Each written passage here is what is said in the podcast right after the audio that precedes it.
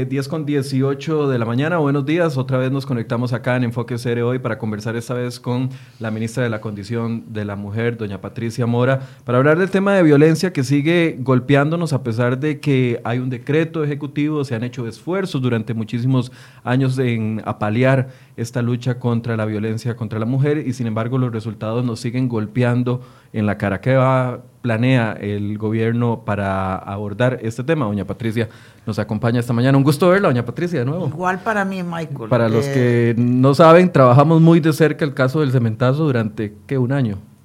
Por lo menos un año o más. Pasaba metido en su creo oficina. Que, creo que vos y yo habíamos iniciado desde antes, ¿verdad? Como empezamos a jalar unos hilos desde antes. Eh, pero sí, me agrada muchísimo verte. Ya te dije que el otro día que estuve aquí te había dejado un beso, pero se ve que no te lo dieron. Pero no me lo dieron. por, eso empecé con un reclamo, la, la solicitud.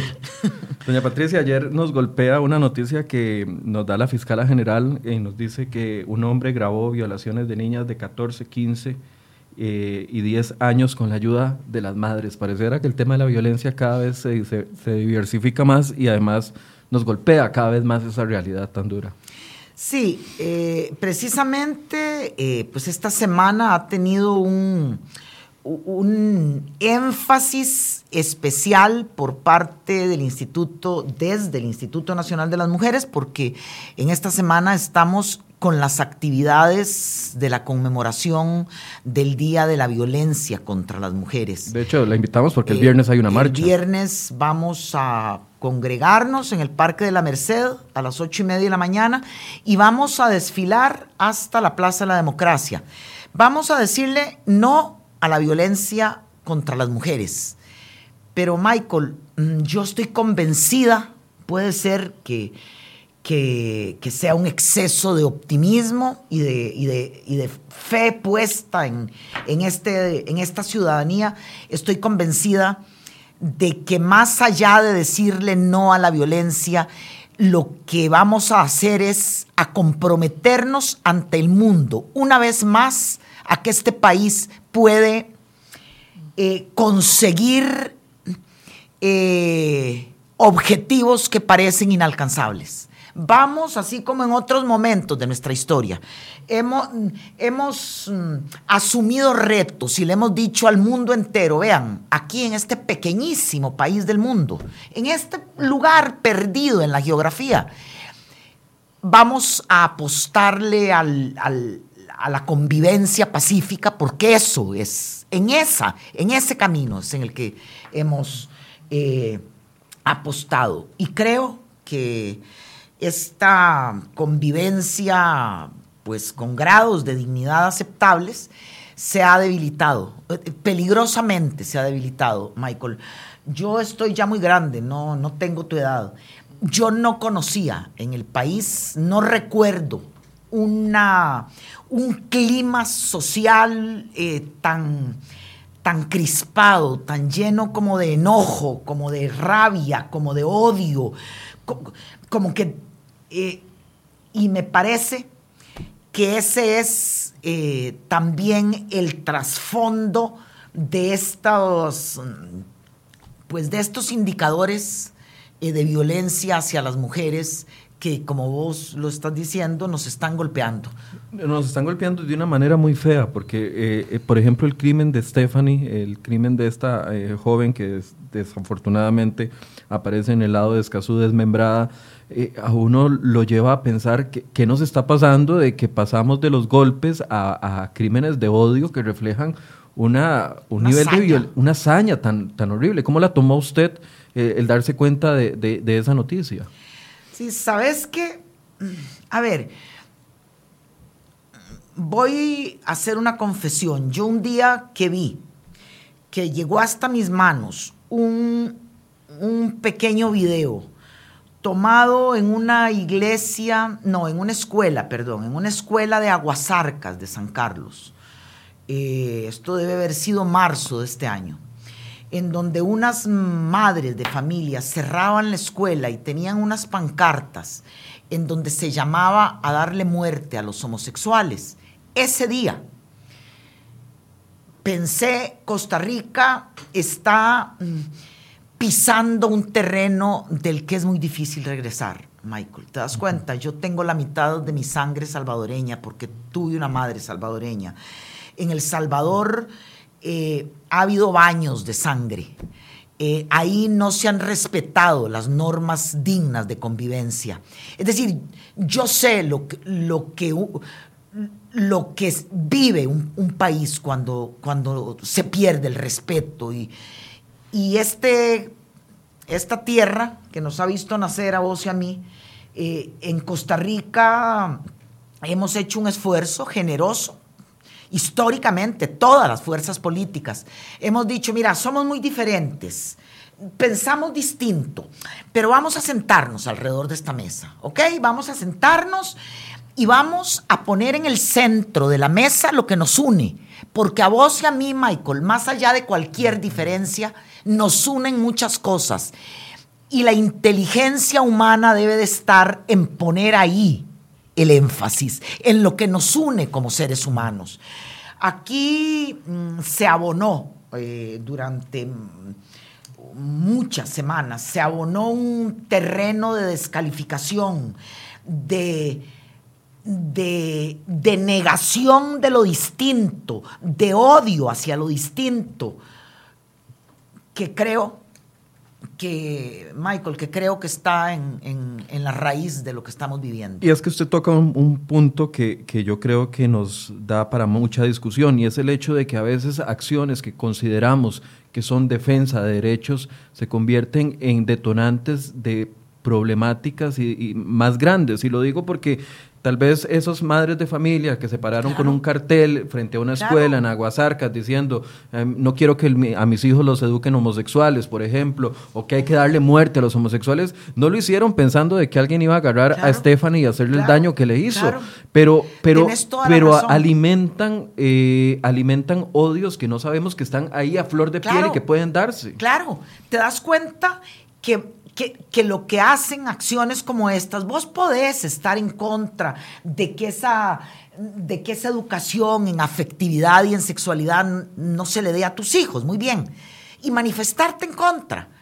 Eh, si nos hemos manifestado en contra, si yo he nacido contestando a este sistema, pero yo nunca he pedido la pena de muerte para nadie, Michael, para nadie. Y sabes, yo he militado en la izquierda y no es cierto que aquí no haya habido asesinatos. Sabes, la gente de tu edad eh, a veces no lo recuerda. Aquí, terminada la guerra civil del 48, hubo un asesinato en el Codo del Diablo, donde fueron asesinados cinco dirigentes del partido en el que del que yo me he sentido heredera toda la vida. Jamás, jamás empezamos a pedir venganza, nunca, nunca, nunca. Es decir, que yo tengo derecho a hablar de esto. Yo no creo que sean llamados al odio, o a la intolerancia, lo que pueda abonar a una... Yo tengo dos hijas y desde hace un mes tengo un nieto y no quiero que, que ese niño pequeñito crezca en, un, país en donde haya alguien que desee la muerte de otro ser humano solo porque es diferente a nosotras y a nosotros. No, no, no, ese no es el camino, porque vos tenés razón. Esas señoras eh, no, no, no, estaban con un rifle. No, no, lo que pasa es que ese y cualquier otro acto, el que alguien te diga que es que resulta que mejor no se les va a dar trabajo a las, a, las, a los, a las poblaciones sexualmente diversas, o que, eso va naturalizando eh, la discriminación, la exclusión y, por añadidura, el odio. Y, y cuando vos odias, pues sencillamente y preferís que eso ya no existe en el planeta. Yo por eso creo que esta jornada, Michael, eh, que por primera vez se va a desarrollar, se va a llevar a cabo la conmemoración del Día de la No Violencia hacia las Mujeres, cubiertos por un decreto ejecutivo firmado por el señor presidente de la República el pasado 14 de agosto, Decreto que se concibió como un decreto de emergencia, Michael. Los indicadores nos hablan de una situación que no es aceptable en este país que levanta banderas de paz, que nos vendemos como un país de paz, porque lo hemos sido, porque no hemos engañado al, al mundo. Es, hemos sido un país verde y un país de paz. Entonces vamos a, a trabajar para poderle seguir diciendo al planeta entero que somos verdes porque cuidamos a la naturaleza y que somos un país de paz porque nos respetamos todas y todos. Ahora, doña Patricia, llegó el momento, las circunstancias nos están obligando a pasar más allá de un decreto, a pasar más allá de una ley contra la violencia doméstica, a pasar más allá de una marcha, porque yo respeto totalmente el tema del decreto, yo sé que eh, era, era una herramienta que usted consideró necesaria para la lucha, respeto mucho la marcha y estoy completamente dispuesto a apoyarla, pero no sé, ver un crimen como el que vimos de Stephanie, que a mí me tiene completamente desmoralizado, o ver eh, la noticia que nos damos cuenta ayer de que una madre permitía que otro, que, que dos hombres violaran a sus hijas, grababan y, y, le encontraron, el departamento de la IJ le encontró los archivos donde ella estaba presenciando el hecho donde estaban violando a su hija de 10 años, a la muchacha de 12 a la de 14. Uno dice, pero es que ya, ya, ya estamos cayendo en extremos. ¿A qué, tenemos que, ¿A qué tenemos que ir? ¿A una nueva ley? ¿A, un abordaje distinto? Vos, sabés que, que, que, creo, más allá de que estamos impulsando eh, legislación eh, en esa dirección, a ver, lo que tenemos, hay legislación que existe. Desde hace dos años en nuestro país eh, se penalizan las llamadas relaciones impropias. Sin embargo, uno de, los, de las metas de este decreto es conseguir eh, impulsar la implementación efectiva de esta ley. ¿Por qué? Porque tenemos primero que erradicar la naturalización de una relación impropia, es decir, eh, la, naturalización por parte de la, sociedad. La aceptación social. Exacto, de que mira, esa es una chiquita, pero bueno, este es un hombre que, le lleva 24 años, pero y la verdad es que puede ser que le dé una buena vida, él está como... Eso no podemos aceptarlo. Y cuando te hablo de trabajar en erradicar la naturalización, te voy a poner un ejemplo que a mí eh, realmente me deja muda. Y es hace un mes, ahora que me hablas de las denuncias de la fiscala, hace un mes el INAMU intervino ante la, el Club Sport Cartaginés diciéndole, vean señores, nosotros les pedimos que detengan la participación de este jugador, no porque ya haya sido juzgado, no, porque existen en contra de él graves denuncias de abuso a menores de edad. Y el hecho de que el club de fútbol no, no le diga nada, es decir, 24 horas después vimos que salía a la cancha a jugar fútbol. Vos date cuenta lo que, lo que, te, lo que, lo que se instala en la mente de la ciudadanía. Hombre, mira, ese muchacho tiene denuncias, denuncias documentadas, de que ha violentado a menores de edad. Y mira, no pasa nada, de ahí está jugando fútbol y metiendo goles. Vos, vos te das cuenta lo perverso de eso. Lo perverso es que se naturaliza. Vos podés violentar a cualquiera de tus compañeras y resulta que aquí eh, no te dicen nada, te reciben al... En ese momento salieron muchos defensores de este jugador, Marcelo Hernández, y dijeron, pero un momento, hasta que a uno lo, le, encuentren culpable de un delito, eh, eh, está la capacidad de una sanción social, antes no. Ok, lo que sucede es que en este caso, cuando el INAMU interviene públicamente pidiendo esto, es porque sabemos que es son casos documentados, porque además están las declaraciones de una de las muchachas. Es decir, y además estábamos diciendo, no lo estamos todavía condenando a nada. No, no, para eso están los estrados judiciales. Estamos haciendo un llamado de atención precisamente porque somos conscientes de que más allá de impulsar legislaciones, más allá de marchas, más allá de declaraciones altisonantes, lo que necesitamos para erradicar este, este tumor desde la raíz es trabajar con seres humanos desde la primera infancia, que esas pequeñas criaturitas de tres años sepan, porque así se los dicen las personas que los atienden, sepan que la norma básica para vivir con dignidad es el respeto entre nosotras y nosotros. Que esto no se trata, Michael, de una guerra contra los hombres. Esto se trata de que las mujeres, que somos la mitad de la población de, este país y del planeta entero, no estamos pidiendo privilegios, estamos pidiendo el respeto a nuestros derechos. ¿Usted cree que ese ha sido uno de los errores? Plantear esto como si fuera una guerra de géneros entre hombres y mujeres, eh, alimentada por muchas circunstancias que son reales, por ejemplo el tema de las pensiones alimentarias, o sea, como que, como que ahí hay un error de enfoque a la hora de tratar de vender la no violencia. Sí, es decir, personalmente estoy convencida de que este trabajo para promover una cultura de igualdad, para desterrar el machismo, para, para desterrar las masculinidades tóxicas, que no son las que tienen todos los varones, ni lejanamente. Michael, ni lejanamente. Cada día hay más fundamentalmente jóvenes, hombres jóvenes de este siglo, hombres del siglo XXI, que entienden que para que, para que la sociedad sea una sociedad vivible requerimos respetarnos entre nosotras y nosotros.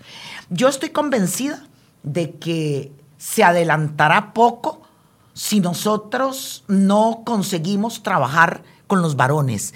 Es decir, decirles, vean, la sociedad los está viendo. Esta es una sociedad de gente alfabetizada, de gente eh, culta, de gente que sabe que, que, vamos a vivir en paz para, para ser dignos, para no humillarnos.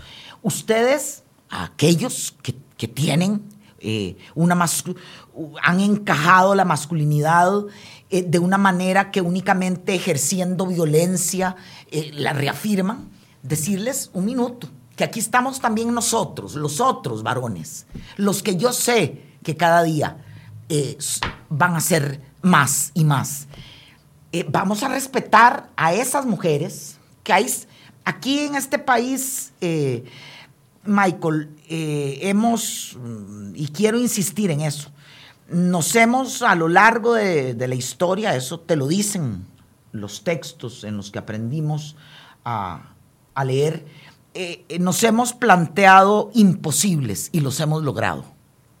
Yo le he venido repitiendo, ¿vos crees que había muchos países en el planeta.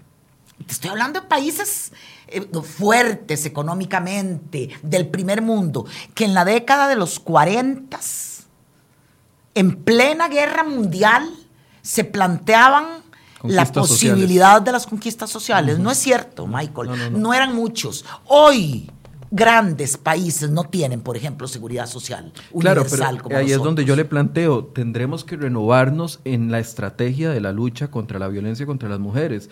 Porque, porque a ver, vuelvo al decreto, vuelvo a la ley de penalización de la violencia que ya tiene más de 10 años de ejercerse y aún así seguimos viendo datos como los que tenemos. 20 mujeres asesinadas en este año que también nos reflejan los datos eh, que, estamos muy llenos de mitos. De esas, eh, solo 17 son costarricenses. No es un tema tampoco de una violencia exportada a Nicaragua como se ha querido decir en muchos Ni lejanamente, Michael, ni lejanamente, no, no. No, no, tampoco las señoras de Aguasarcas venían de Nicaragua. Las que pedían pena de muerte para los homosexuales no venían de Nicaragua, Michael, no. Habían nacido en San Carlos. Eh, es decir, que, que, por ese lado no, no, no es que vayamos, pero date cuenta que el decreto del que estamos hablando pone el énfasis en esa, en esa serena y paciente y cuidadosa labor de sensibilización, eh, porque es ahí donde, donde tenemos que dar la batalla. Es decir, es sensibilizando a esos funcionarios de los estrados judiciales que, que desestiman 87 de cada 100 denuncias que mujeres presentan, denuncias de violencia contra ellas, de cada 100, de cada 100 mujeres que se atreven, que se llenan de valor y un día dicen voy a ir a poner esta denuncia, porque te quiero decir, nunca por dicha he tenido que poner ninguna, que me he planteado mil veces. La única vez que he ido a plantear una denuncia es porque me robaron un celular en la feria del libro. Y siempre he pensado, hombre, hasta eso me costaba llegar a lo OIJ. Ahora, ¿cómo será llegar a, a, a, de alguna manera a exponerte? Muy bien, de cada 100 mujeres que se llenan de valor y lo hacen, 87 casos quedan desestimados. Entonces tenemos que trabajar con esos varones. No se vale que llegues ante un funcionario y que te diga, pero, pero, espere un minuto, pero no es para tanto tampoco. O mire, pero, ¿y usted dónde tiene el moretón? Es que yo no se lo veo. O vea, ¿no será que usted lo provocó? O mire, ¿y usted cómo andaba vestida? Eso no se vale, Michael. Bueno, hay, hay un caso internacional en estos días que con respecto al tema de una violación, no, recuerdo el país incluso, donde uno, un funcionario le dijo, bueno, ¿cómo andaba usted vestida. E, e, esto pareciera que no es un problema endémico solo del país. No, no, no, no, pues es un, problema planetario, ¿verdad? Eh, pero te decía, para, para que alberguemos esperanzas, que el decreto está muy, muy inclinado o ha puesto el énfasis sí, obviamente en el acompañamiento a las mujeres que sufren violencia, a, asegurarles unos trámites expeditos, a, fijarnos a ver qué ha sucedido. Entre el momento en que el 911 recibe una llamada, por ejemplo, eh, y, la desvía al equipo del INAMO trabaja 24/7 recibiendo llamadas desde el 911. El INAMO tiene un trabajo coordinado permanentemente con el 911. A ver, ¿qué sucede entre el momento en que entra la llamada de una mujer pidiendo auxilio y la, y la brutal consecuencia de su asesinato? A ver, bueno, vamos a poner el cuidado en que esto, es decir, vamos a, prevenir los femicidios y los actos de violencia. Pero hemos puesto un empeño enorme en que, y, y, es ahí donde está el reto, en que en este año, que va a estar cubierto por el decreto, se consiga, porque este es un problema país, esto no es un problema del INAMU ni es solo de las mujeres, no, no, pues, por eso es que el señor presidente de la República firmó un decreto, este es un problema país. Entonces, la pretensión es que toda la institucionalidad pública, empezando desde el Plan Nacional de Desarrollo, incorpore de manera ordinaria todas las acciones para prevenir la violencia hacia las mujeres. Te voy a hablar de una cosa que sucedió creo que hoy hace ocho, era muy simbólica. Era en el Parque Central, el señor ministro de Seguridad Pública, el señor alcalde de San José y yo ellos estaban firmando protocolos para la fuerza pública y para la policía municipal. Protocolos para que esos varones, también hay mujeres, pero eh, digamos, esos varones que son los encargados de mantener el orden en las calles, para que esos varones sean conscientes de cuáles son las medidas que ellos deben de tomar de manera inmediata cuando ven una situación de, violencia o de acoso callejero. Aquí no se trata de pensar en que es que tienen que ver a un varón pegarle a una mujer. No, no. Se trata de acciones de violencia emocional, el grito, eh, el, toqueteo, el, eh, la mirada, exacto, que nos molestan a las mujeres. Y que, en fin, eh, tenemos ese tipo de, trabajo, tenemos el tipo de, la, pretensión, mm, es decir, el decreto no, no ha puesto el énfasis únicamente en acompañar a la agredida o a la violentada, no, no, ha puesto el énfasis en sensibilizar, en, en erradicar como lo haría un médico oncólogo. Cuando te sale una pelota aquí, el problema no está solo aquí. El problema es que vos tenés que encontrar la raíz del tumor. y extirpar desde ahí. Y, estamos convencidas de que, por ejemplo, esos cinco primeros años de vida de un ser humano son claves. Vos tenés que enseñarle a ese ser humano, a ese niño que hoy tiene un mes, todavía no, a ese nieto mío, todavía no, pero cuando, cuando vaya ya y, eh, y empiece, él tiene que entender pues sí, desde hoy, ¿verdad? Él tiene que entender que esa mamá y ese papá de él, en primer lugar, Michael, están compartiendo las labores de cuidado. Están compartiendo las labores de trabajo doméstico no remunerado. Porque te das cuenta que mientras no nos demos, no, no seamos conscientes de que en la raíz de estos actos de violencia inaceptables hay una distribución injusta de los trabajos, porque resulta que los trabajos que las mujeres hacemos, Michael, no es como el que vos haces aquí, que se te paga. No, no, las mujeres hacemos labores toda la vida, toda la vida que nadie paga, ¿ok? Que nadie reconoce, por lo tanto, y las hacemos en solitario. En solitario. Eso, eso no se vale. Ahora, doña Patricia, más allá, más allá, yo, yo, sé que a veces eh, sentimos de que este gobierno lleva mucho, mucho rato, tal vez por el clima que hemos vivido en los últimos meses, pero apenas van a ser siete meses. Eh, más allá del decreto, ¿qué planea usted para los próximos cuatro años de trabajo? Porque me imagino que dentro de sus metas estará quedarse hasta el último día en el INAMU. Eh, bueno, yo me comprometí cuando acepté este, llegar a trabajar al INAMU, me comprometí con todas las mujeres de este país. Cuando te digo todas, son todas, sin importar eh, bandería política, credo religioso, no, todas las mujeres que vivimos en este país. Y yo tengo además un compromiso especial con las jóvenes, esas mujeres que yo tengo la dicha de que casi diariamente me las encuentro en la calle o en cualquier lugar y llegan a decirme que se sienten representadas por mí. Con esas mujeres yo tengo un compromiso. Lo voy a, intentar eh, cumplir hasta donde considere que puedo hacerlo y hasta donde haya condiciones para, para eso.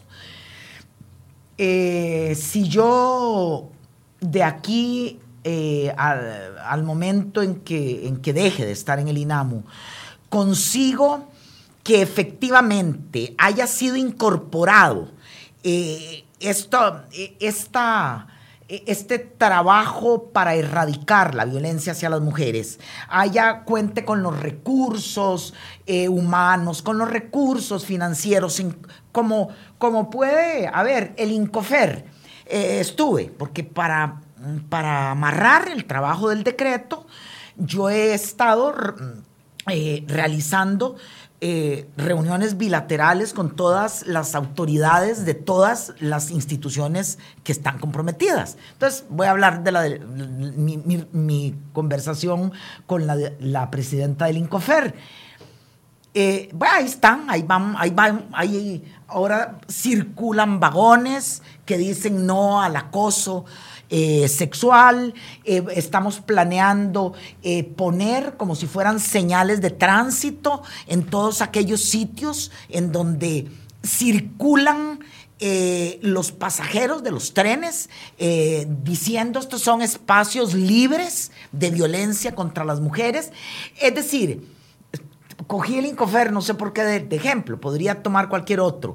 Se trata de que el Incofer, el MEP, la caja, hagan, hagan suyo, como sé que muchas instituciones lo han hecho, por supuesto, desde hace mucho, hagan suyo el trabajo, es decir, lo incorporen en los planes operativos, en los planes estratégicos de, de desenvolvimiento de su trabajo.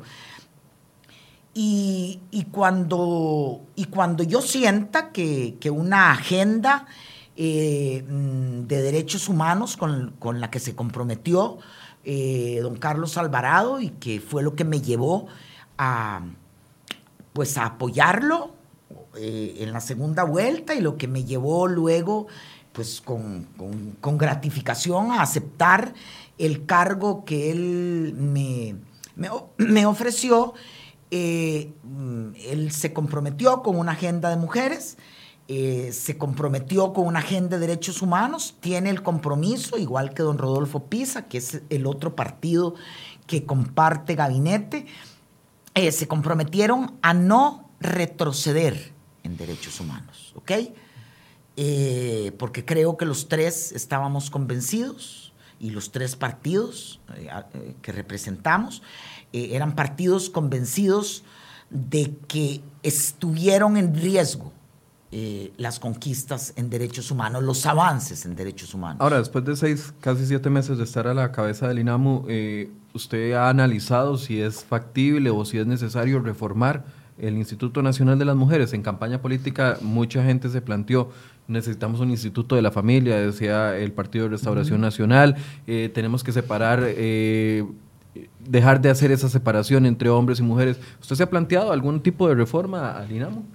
Bueno, obviamente en ninguna de esas dos direcciones. En primer lugar, porque sin, sin ni lejanamente, sin menospreciar la necesidad de trabajar, de que se le atienda, de que, de que el Estado sea solidario, ampare a toda la, a toda la sociedad, incluidas todas las familias, eh, cualquiera que sea su conformación, porque aquí hay miles de familias, la mitad de las familias son jefeadas por mujeres, es decir, que aquella imagen idílica de mamá, papá, hijitos, perrito, desgraciadamente no, no responde ya a la realidad de nuestro país. Eh, entonces, ¿qué pasa? Existe un patronato nacional de la infancia, ahí está puesto el énfasis en los niños. Existe una caja costarricense del Seguro Social. Aquí está puesto el énfasis en todos los integrantes. Tenemos una seguridad social universal. Ahí tiene que ver la persona de mayor, de mayor de edad, tienen que ver los adultos mayores, los adolescentes con sus problemas propios de la adolescencia, desde el acné hasta la pastilla anticonceptiva que una chavala necesita. Eh, y también las mujeres. Y resulta que también en y aquí existe un instituto que trata con los farmacodependientes, el IAFA. ¿Vos te das cuenta que es un estado muy pretencioso? Si es que nosotros somos chiquitos pero matones.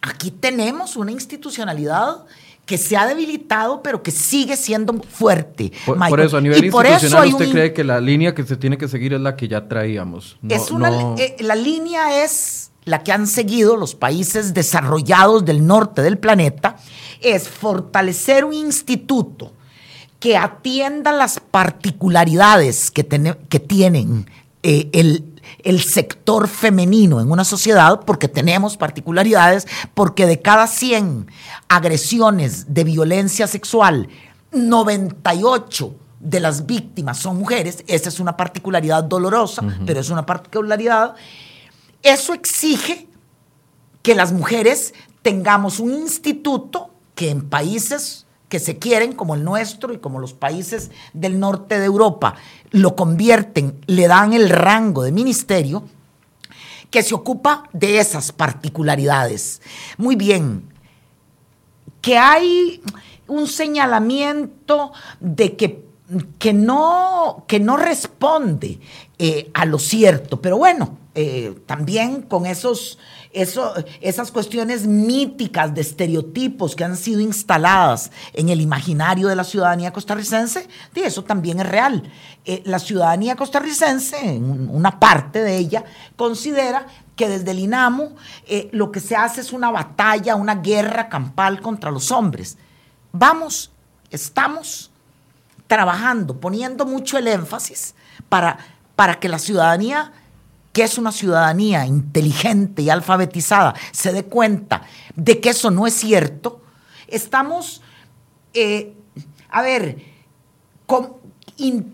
haciendo un esfuerzo porque se comunique de manera eh, efectiva a la población costarricense nuestras acciones de sensibilización a la población masculina y nuestras acciones que demuestran que una parte importantísima de esa población masculina nos acompaña en la preocupación. Son ellos, además, en, muchos casos, quienes piden. Por eso tenemos convenios con el Instituto GUEM desde el INAMU. Por eso estamos, y, eh, creo que de hoy en ocho, precisamente, me reuniré porque estamos trabajando en un plan piloto eh, conjuntamente con el IMAS en toda la región Caribe. Es un plan para la, la, la conformación y el fortalecimiento de nuevas masculinidades. Únicamente vamos a trabajar con varones. Ok, entonces a nivel estructural, el INAMO va a seguir siendo lo que, lo que viene siendo, fortalecido, con una visión de mayor sensibilización. A nivel de legislación, ¿va a impulsar el INAMO algún tipo de legislación nueva? Bueno, estamos vamos a, entregar eh, en una conferencia de prensa de la que ya invito, que no recuerdo exactamente, pero creo que es de hoy en ocho, a las tres y media de la tarde, vamos a entregarle a la, a la presidenta de la Comisión de la Mujer de la Asamblea Legislativa una cantidad importante, Michael, de proyectos de ley. En esta primera entrega estamos eh, poniendo el énfasis en proyectos tendientes a conseguir el empoderamiento y la autonomía económica de las mujeres. No, no, no, no, nada penal, digamos, no, no responden al tema penal, a la situación que estamos viendo eh, de asesinatos? Eh, bueno, sobre eso es que ya no es con cárcel que lo vas a, resolver. No, no, por eso le pregunto, no porque se lo esté cuestionando, sino que usted cree que la legislación que existe, digamos, para la problemática de violencia que lleva hasta los asesinatos, eh, la legislación. Mira, en términos generales sí, lo cual no quiere decir que no estemos impulsando sancionar el acoso callejero, que, que no estemos impulsando eh, intentar eh, sancionar la violencia política, eh, que no esté... En términos generales, los asesinatos no es que se estén dando porque porque por la ausencia de una legislación que penalice el asesinato. No, es, es porque además existe la ley de penalización de la violencia contra las mujeres pero te estaba narrando cuál es el reto de terminar con la naturalización, con, la actitud que puede tener en Ciudad Quesada un integrante de la fuerza pública que recibe, lo hablo así porque esa es la última visita de campo que hice, que recibe una denuncia de una mujer, que pide una medida cautelar porque es objeto de violencia por parte de su pareja y que pueda existir, eh, eh, te llega a vos, pero resulta que vos más o menos a veces te echas partidillos de fútbol con, el agresor y decís, no, esto mejor lo, tardamos un poco, no pongamos la medida cautelar.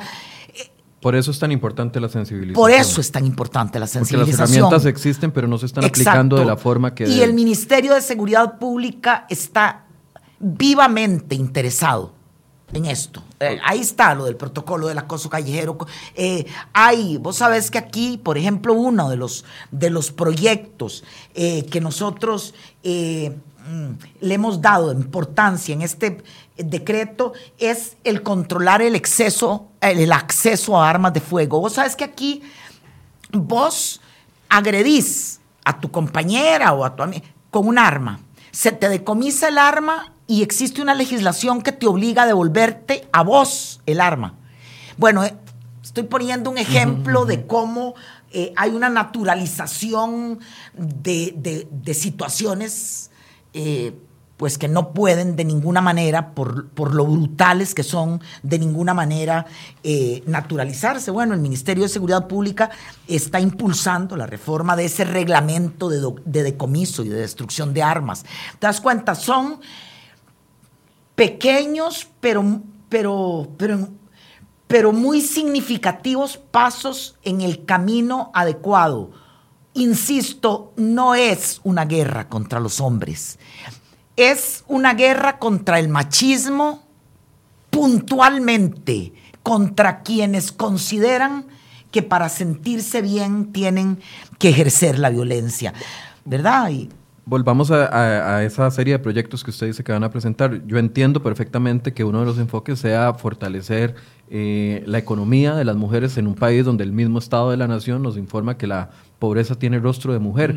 Eh, ¿Cómo por qué lado van? Pero además date cuenta, Michael, eh, vos imaginate un conglomerado familiar en donde resulta que una mujer o dos de ellas dedican toda su, su, fuerza y su energía a los trabajos domésticos no remunerados y a las labores de cuidados en general.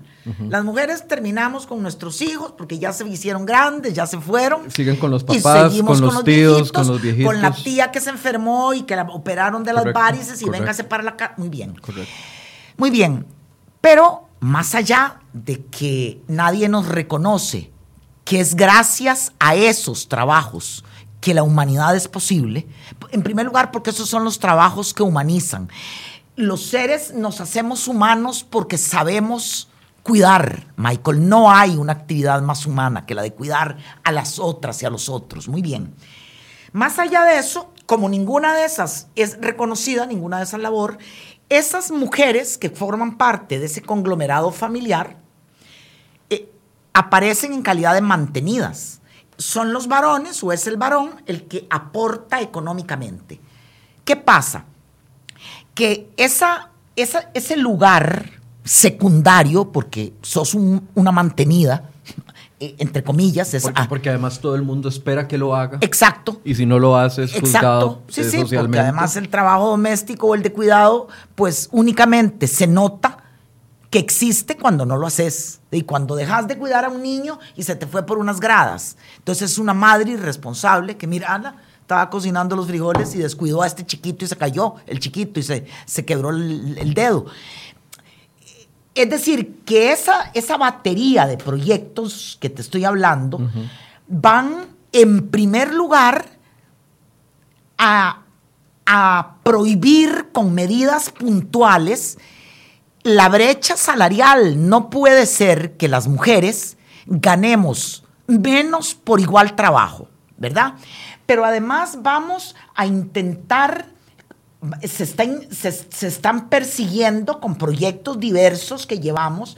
Vamos a hacer efectiva la corresponsabilidad de, de, todas esas responsabilidades no remuneradas de las que te hablo. No solo con los varones que tenemos cercanos, padres, tíos, abuelos, no, también el Estado tiene que asegurarle a las mujeres que existirán las redes de cuidado suficientes, en general, redes de cuidado pueden ser en sus distintas formas, que nos permitan incorporarnos a la, a la formación, a la formación nuestra, y que nos permitan tener una participación en el trabajo formal de manera regular, porque si vos ves los cuadros, los mismos del Estado de la Nación, las mujeres tenemos una inserción en el mercado laboral formal irregular. ¿Por qué? Porque quedamos embarazadas, no salimos. Porque el niño resulta que le, han, eh, que le va mal en la escuela, entonces no salimos, dejamos el trabajo. Y esto ¿En qué redunda? Redunda en que obviamente si, si no es una línea de en que tenemos menos oportunidades de las capacitaciones que te dan en oficina a partir de las 6 de la tarde. Las mujeres no podemos ir porque tenemos que ir a ver si los huilas hicieron las tareas o si los papás viejitos eh, han comido. Entonces, como no nos capacitamos, pues entonces tampoco accedemos a, puestos eh, de, decisión. A, y se genera otro problema que es gravísimo, el hecho de no tener acceso a una pensión porque no cotice ah, durante los años que tenía que cotizar. pues sí, ese es otra de los proyectos que nosotros... Que condena a los adultos mayores eh, también a un nivel de eh, pobreza muy, muy, feo. Y fundamentalmente a las mujeres, ¿verdad? Porque las mujeres eh, llegamos a la tercera edad y si solamente hemos realizado labores en el ámbito de lo doméstico, si labores no reconocidas eh, en el ámbito público ni pagadas, eh, nos encontramos sin pensión.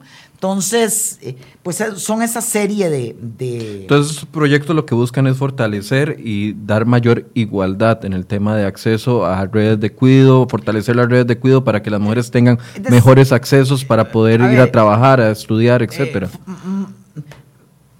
No, no quisiera que quede lo de las redes de cuidado porque eso es una figura mm, ya conocida, una, una, una puntualmente cuando se habla de red de cuidado se habla de una acción estatal.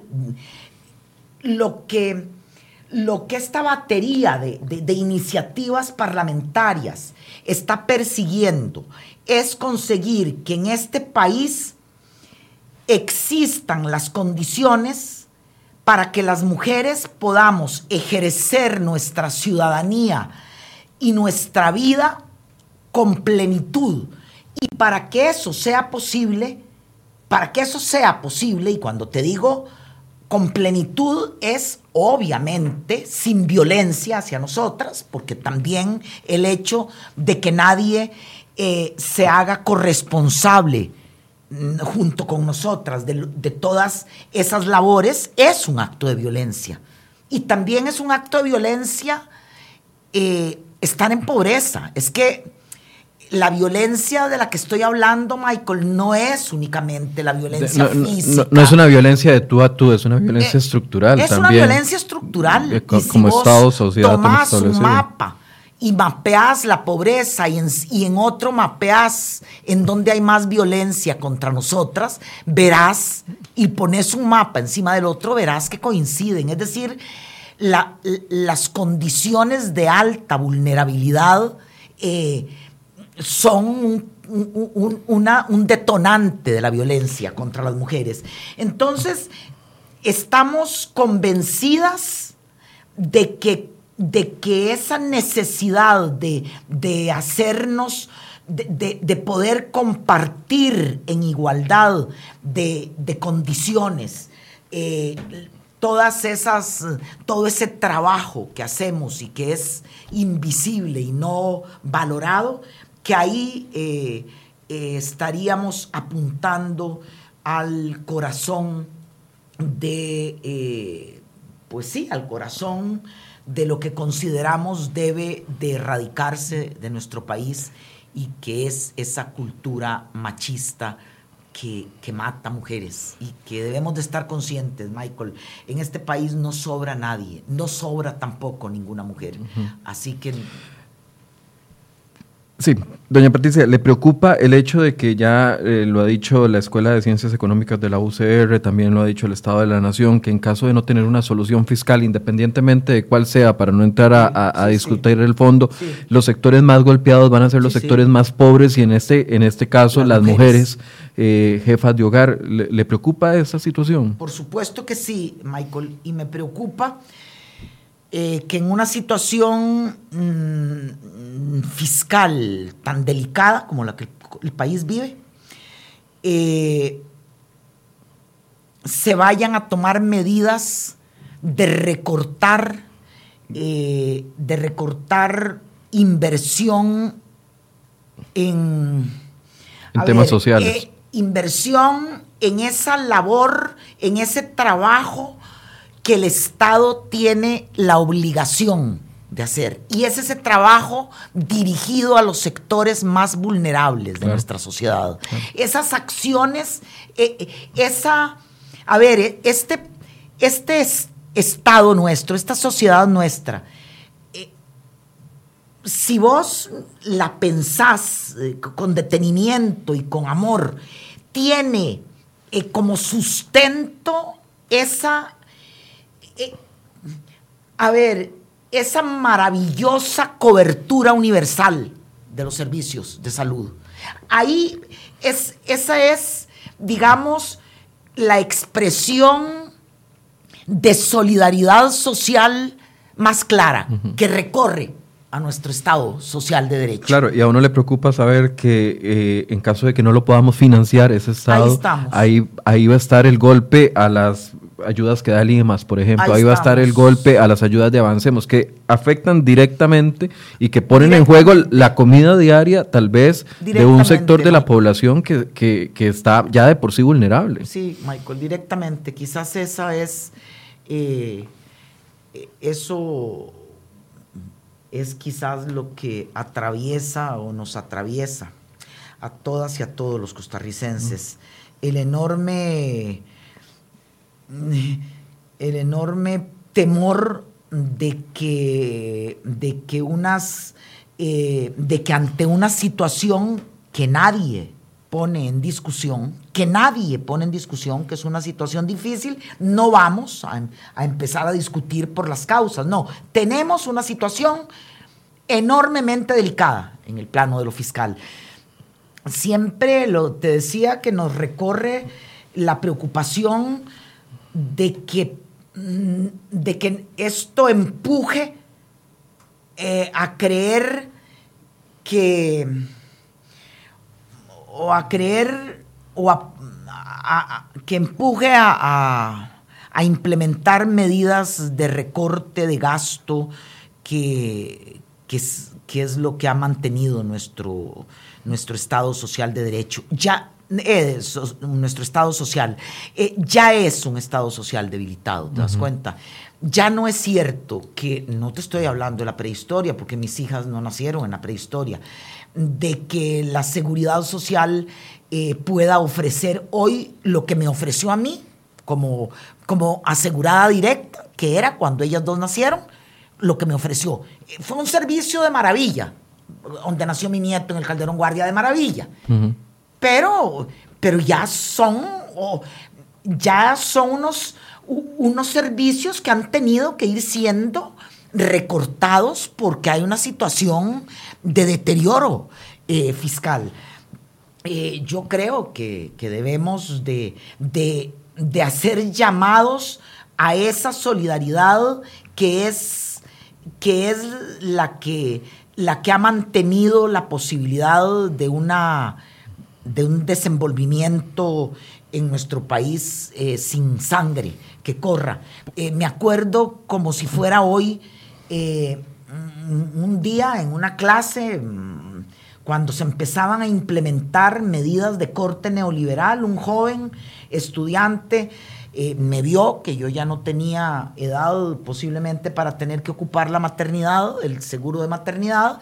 Me dice, profe, pero entonces usted, a usted, digamos, a una mujer ya de su edad, ya no le deducen eh, lo de maternidad. Y digo, y pensé de este chavalo, no ha, no, no ha entendido cuál es cuál es el espíritu que anima a la seguridad social. a la solidaridad contribuimos todas y todos de acuerdo a nuestras posibilidades. Ahora, viendo usted esa fragilidad desde adentro y estos riesgos, ¿no le ha pedido el gobierno en algún momento que interceda con el diputado José María Villalta, que además fue asesor suyo, en una solución fiscal más efectiva? Yo sé que aquí estoy tocando terreno peligroso, pero lo, puedo, lo puedo conversar con toda tranquilidad con usted porque usted es una persona muy abierta. Estando usted dentro del gabinete de don Carlos Alvarado, ¿no, no se ha acercado a alguien y le ha dicho, puchica, Patricia, que José María nos ayude para aprobar el proyecto fiscal. No, porque, porque José María y yo, eh, eh, con otros compañeros del Frente Amplio, eh, asistimos a todas las conversaciones que terminaron en la aceptación por parte nuestra de este cargo que me fue ofrecido a mí. Y en aquellas conversaciones dejamos muy claro a don Carlos Alvarado de que nosotros estamos haciendo nuestra su agenda de derechos humanos y agenda de derechos de las mujeres. No estamos de acuerdo con la agenda económica. Don Carlos, no estamos de acuerdo con la agenda económica. José María Villalta era diputado electo ya. Eh, y le vamos a decir que no solo no estamos de acuerdo, sino que vamos a hacer oposición respetuosa, como la que hace, respetuosa y fundamentada, como la que hace el diputado Villalta. Eh, y esto está tan claro que por eso yo, pues en su momento salí a decir que no coincidía porque me parecía a ver, me, parecía y me sigue pareciendo que está, que las cargas están mal distribuidas. Mal distribuidas. Eso es. Hay unas cargas mal distribuidas. Creo que de eso somos conscientes todas y todos, todas y todos. Claro, pero ahora usted está en una posición en la que ve eh, con mayor vulnerabilidad, ya no puedo decirlo, vulnerabilidad un, sector que usted representa y el que le correspondió defender. Entonces me imagino que tiene un corazón dividido en ese sentido. Bueno, es que yo estoy convencida de que a esas mujeres a las que yo, mm, con las que me comprometí a defenderlas, eh, a esas mujeres yo también les tengo que asegurar que yo estoy eh, dando mm, o que yo con lo que estoy de acuerdo es con que con una frase que, que, un presidente sabio de nuestro país hace más o hace 100 años dijo y es que así como yo eh, como una mujer que ya no puedo dar a luz y que por lo tanto no voy a ocupar los servicios de maternidad de ningún hospital público, sigo mensualmente pagando para que haya otras mujeres que posiblemente paguen mucho menos o no paguen nada si no están aseguradas y llegan a dar a luz al Calderón Guardia y son atendidas. Ese acto de solidaridad que yo estoy contribuyendo con la caja en la medida de mi salario, porque me lo deducen, ese acto también se tiene que, llevar a cabo en la distribución de los impuestos. Yo participé, siendo diputada, en una comisión eh, que fue para mí enormemente reveladora, que fue la de los papeles de Panamá, enormemente reveladora, eh, en donde tuve enfrente mío a, señores y señoras muy importantes que sostenían que es que era legal lo que ellos y ellas hacían. Y lo que ellos y ellas hacían en muchos de los casos, que, no, son la generalidad, ni muchísimo menos del, empresariado costarricense, es, es eh, hacer todas las maniobras posibles para pagarle lo menos al Estado costarricense. Y sabes una cosa, Michael, hay países que tienen pozos petroleros y ellos entonces tal vez requieren menos de los impuestos. Ahí explotan su petróleo. Aquí vivimos. Cada hueco que se tapa en una calle, cada niño que es vacunado, cada cosa que se hace en este país se hace gracias a los impuestos que pagamos. Y entonces, si yo gano 100, eh, lo justo es que pague con relación a 100 y que no me esfuerce como lo hace una enorme mayoría de gentes que ganan 100. No, ve que me estoy, estoy poniendo el énfasis en quienes no cumplen con la responsabilidad fiscal, aceptando que hay muchísimas y muchísimos que sí tienen una responsabilidad fiscal. Pero estamos poniendo el énfasis ahí. Yo creería, y eso ya no voy a seguir por ese camino, porque, porque digamos que hoy tengo mi atención puesta en otro, pero bueno, como lo mencionaste, yo considero que hay sectores que deben, porque tienen la obligación moral con la patria que los vio nacer, que tienen, como lo hacen muchos de sus compañeras y compañeros de empresas, tienen que contribuir a las finanzas públicas en la medida de lo que ganan. Eso es. ¿Le ha costado separar su rol, el que tuvo durante los cuatro años de control político, ahora que está en, gobierno? Y se lo pregunto porque usted era una de las diputadas que más vehementemente criticaba acciones de gobierno y ahora muchos, al igual que se lo reclaman a Don Otón Solís, dicen, ahora sí, están en gobierno, calladitos, más bonitos. Y, y, sí, que no ha sido mi caso, yo, yo he salido y ahorita lo estoy haciendo. el, que quiera puede eh, poner, no sé cómo se pone, y uno empieza a ver qué es lo que está diciendo la señora sobre esto. Lo que pasa es que... ¿Se ha autocensurado usted en estos tiempos, no, Patricia? autocensurado no, porque he dicho en el momento en que he, me he dado cuenta de que debo de decirlo, he dicho lo que he pensado. Es decir, que no, no me he autocensurado. Eh, yo tengo una... A ver, cuando acepté el cargo que acepté, eh, fundamentalmente impulsada porque, porque vi eh, el interés de cerrar una institución que considero central para, para, para una democracia que se considera robusta, porque se considera robusta nuestra democracia. En una democracia así es central un instituto que se encargue de los asuntos propios y particulares de las mujeres. Pero, pero debe ser difícil, digamos, estar ahí adentro, reuniéndose todas las semanas con Consejo de Gobierno, ver cosas que a usted no le parecen y, callarlas por decisión o, por cortesía con sus compañeros de, gabinete. Yo además, eh, mm, en cada Consejo de Gobierno se dan, una vez a la semana hay discusiones en donde todas y todos expresamos nuestros criterios en donde todas y todos expresamos nuestros criterios. Ayer martes, a estas horas, posiblemente eh, estábamos en una de esas discusiones, ¿verdad?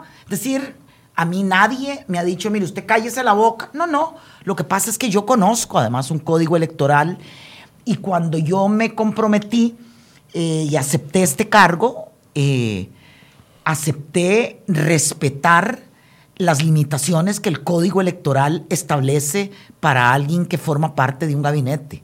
Yo he respetado la institucionalidad democrática de este país, por eso tengo boca para pedir que se respete la institucionalidad democrática. Eh, y ahí te dicen, el código electoral te obliga a, a ver, a, a dejar en suspenso, creo que ese es el, eh, así, a dejar suspendida Así es exactamente eh, la manera como lo, como lo, como lo eh, está, aparece, a dejar suspendida tu militancia político-partidaria. Entonces, pues sí, yo, eh, mi, mi, militancia político-partidaria está ahorita suspendida porque yo le debo respeto a todas las ciudadanas y a todos los ciudadanos que no piensan como yo y que no militan en el mismo partido en el que yo milito y que he militado toda la vida y que militaré. Eh, y entonces es un, acto de no callar nada de lo que he considerado eh, que no debo de callar, pero sabiendo que le debo, que debo de atenerme a lo que conscientemente eh, acepté atenerme, que es a lo que el código electoral en este caso eh, establece. Así que no me callaré ante ningún acto eh, que considere indigno, pero sí... Administra mejor. Administro mejor mi vehemencia, ahí sí tienes razón. Ok, perfecto. Eh, para ir concluyendo, declarada de interés público la marcha de la no violencia contra las mujeres y las niñas, decreto ejecutivo da permiso al sector público para participar en la marcha este viernes 23 de 8 y 30 a 1 pm. El recorrido iniciará en el Parque de la Merced y culminará en la Plaza de la Democracia. En la Plaza de la Democracia calculamos que estaremos llegando sobre las 10 y 30 y a partir de ese momento habrá un acto protocolario muy corto y luego un, un hermoso y simbólico concierto con Malpaís, eh, que tengo que decir que ha sido una, es un aporte solidario que no le está costando un 5 al país, es un aporte solidario de organismos eh, que apoyan la lucha por los derechos de las mujeres. Y en ese concierto estaremos... Eh, censurando eh, la violencia que las mujeres sufrimos en este país, pero comprometiéndonos a erradicar esa violencia y a respetar lo que lo que son las normas de convivencia pacífica. Muchas gracias, doña Patricia, por este tiempo. Gracias a vos, Michael. Siempre disfruto mucho conversar con usted. Yo, también, yo también, así que aquí estamos. Vamos a seguirle invitando. Muchas gracias, Michael. Y muchas gracias a ustedes por su compañía. Ojalá que los que puedan participar y, además un concierto de Malpaís es un conciertazo, ah, donde sea, es una oportunidad. En la Plaza de la, Democracia a eh, partir de las Es una oportunidad eh, increíble de ver a Malpaís, que es un grupo que nos debería hacer sentir orgullosos a todos. Muchas gracias por su compañía y los esperamos mañana a partir de las 9 de la mañana. Buenos días.